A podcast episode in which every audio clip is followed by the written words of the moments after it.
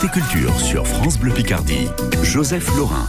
Ce matin dans Côté Culture, j'ai la chance de recevoir Ragnar Le Breton. Alors si vous le connaissez pas, vous êtes euh, pas allé sur internet récemment. Il a fait pas mal de vidéos sur YouTube notamment où il interprète euh, un prof de sport nommé Michel Venom. Il sera ça vous fait rire. Ben, il faut le voir, un prof de sport qui a une fâcheuse tendance à, à distribuer des baffes. Ragnar Le Breton sera en spectacle chez nous à Amiens, à Mégacité d'Amiens, le dimanche 25 juin. Bonjour Ragnar. Bonjour.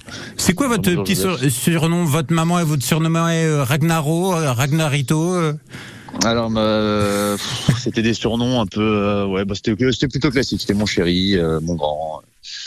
Euh, Mon grand, euh, ça voilà, c'est vrai que les gens, les gens qui vous connaissent pas ne vous voient pas. Vous êtes grand, vous mesurez combien? J'ai fait 1m97. Ah, c'est dommage, vous faites pas les deux mètres. Donc, ah, bah, avec les pompes, avec les pompes. Euh, vous prenez des semelles compensées pour arriver aux deux mètres Bah, je- c'était mon objectif, effectivement. Là, j'ai trouvé le, j'ai trouvé les bonnes pompes et ça, là, je fais 2m01 précisément avec les chaussures.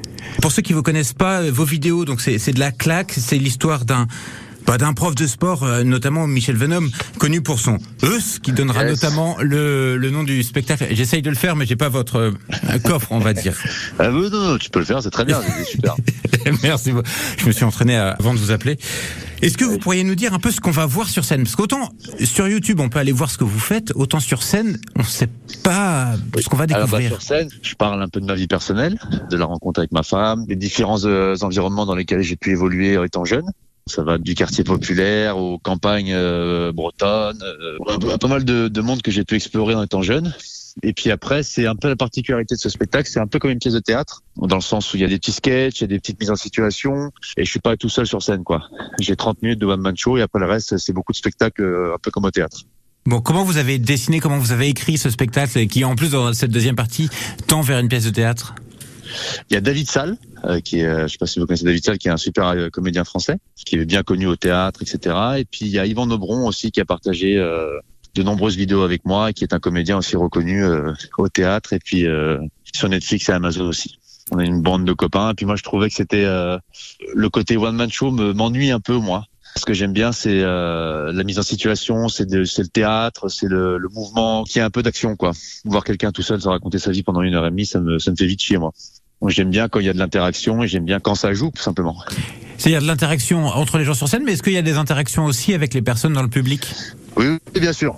On dévoile pas trop, mais un petit peu, ouais. Après, pareil, j'aime, pas mettre mal à l'aise les gens du public. Hein. Les gens du public viennent pour euh, voir un spectacle. Je suis pas là pour les foutre mal. Donc, euh, c'est toujours très sympathique et c'est toujours euh, extrêmement convivial, euh, bonne humeur, rigolade. C'est un groupe de copains qui se réunit, des gens qui me ressemblent et puis on se paraît.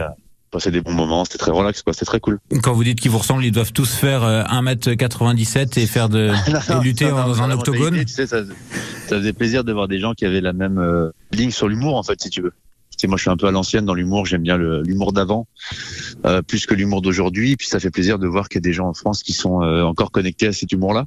Quand vous dites l'humour à l'ancienne, vous avez des références à nous citer? Quelles sont vos influences? Bah, je, moi, j'aime bien les trois frères. Je préfère les films d'avant. Moi, moi, je préfère euh, là aujourd'hui dès que j'ai un truc à un moment donné, euh, je mets pas les films d'aujourd'hui. Quand je me mets la chèvre, je me mets le dîner de con, je me mets les bronzés, je me mets les trois frères. Tu vois. Ce côté un moi, peu un peu désuet, vous vous le tenez d'où? Euh, bah, c'est comme ça que j'ai été éduqué. C'est mon éducation et puis c'est ce qui me plaît quoi. Moi je me reconnais là-dedans puis c'est ce qui me fait c'est ce qui me fait vraiment rire. Là, vous rigolez de tout? Moi je rigole de tout. Bah, j'ai pas rigolé des trucs qui sont euh, euh, l'humour a, li- a des limites aussi. Il faut pas. Moi je pense que l'humour s'arrête à partir du moment où on fait mal au cœur aux gens, où on les blesse, où on est méchant. Mon objectif à chaque fois c'est de dénouer des trucs un peu où les gens sont un peu crispés à ma manière, mais c'est jamais de faire mal au cœur aux gens ou d'être euh, agressif ou vulgaire pour pour rien quoi. C'est- rigolo parce que vous paraissez très doux euh, dans, dans cet échange, alors que quand même C'est vos, doux, hein. vos, vos personnages sont quand même des, des, des sacrés gaillards avec un franc parler euh, qui n'hésite pas à coller des baffes. Et là, vous dites bah oui, j'aimerais pas blesser le cœur des gens. C'est surprenant. Bah écoutez, moi j'ai pas envie de faire mal au cœur aux gens. Euh, J'ai envie qu'on passe un bon moment et j'ai j'ai jamais eu euh, pour objectif de choquer ou de faire machin. J'ai- Je m'amuse de ce qui me fait rire, donc c'est c'est vraiment ça. Après le la limite rouge, moi dans l'humour, c'est quand on blesse les gens. Voilà. Non, je, je note, mais je, ça me ça me surprend ça, ça, me, ça me surprend oui et non parce que effectivement il y a toujours un fond de gentillesse dans, dans tout ce que vous faites, mais quand même vous êtes Ah. comme je l'ai dit un, un grand gaillard. Votre spectacle est quand même interdit au moins de 16 ans. C'est déconseillé. Après, j'ai déjà eu des, des gens qui étaient plus jeunes qui sont venus. Attends, excusez-moi, le petit, hop là. Ah, J'ai le petit qui est un peu un peu ténueux. Euh, et, euh, oui, oui, c'est moins de 16 ans parce qu'il y a des sujets. euh, je pense qu'il faut avoir vécu pour les comprendre. Donc, euh, un gamin de 11 ans, 12 ans, ça n'a pas pas grand chose à faire au spectacle.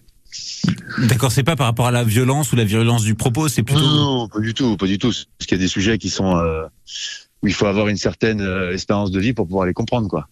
Pour vous voir, ce sera le dimanche 25 juin à Mégacité Amiens. Merci beaucoup Ragnar Le Breton d'avoir accepté notre invitation ce matin. Et ben merci en tout cas de m'accueillir et puis un gros bisou à la ville d'Amiens euh, et à très vite. Et merci de m'avoir euh, accueilli sur la radio. Bah, C'était un plaisir. Et puis pour une fois qu'on prend un bisou et pas une baffe, je suis presque déçu. Ah, voilà. Ah, je fais pas les deux. Je fais pas les deux. Je fais un gros bisou. Ciao.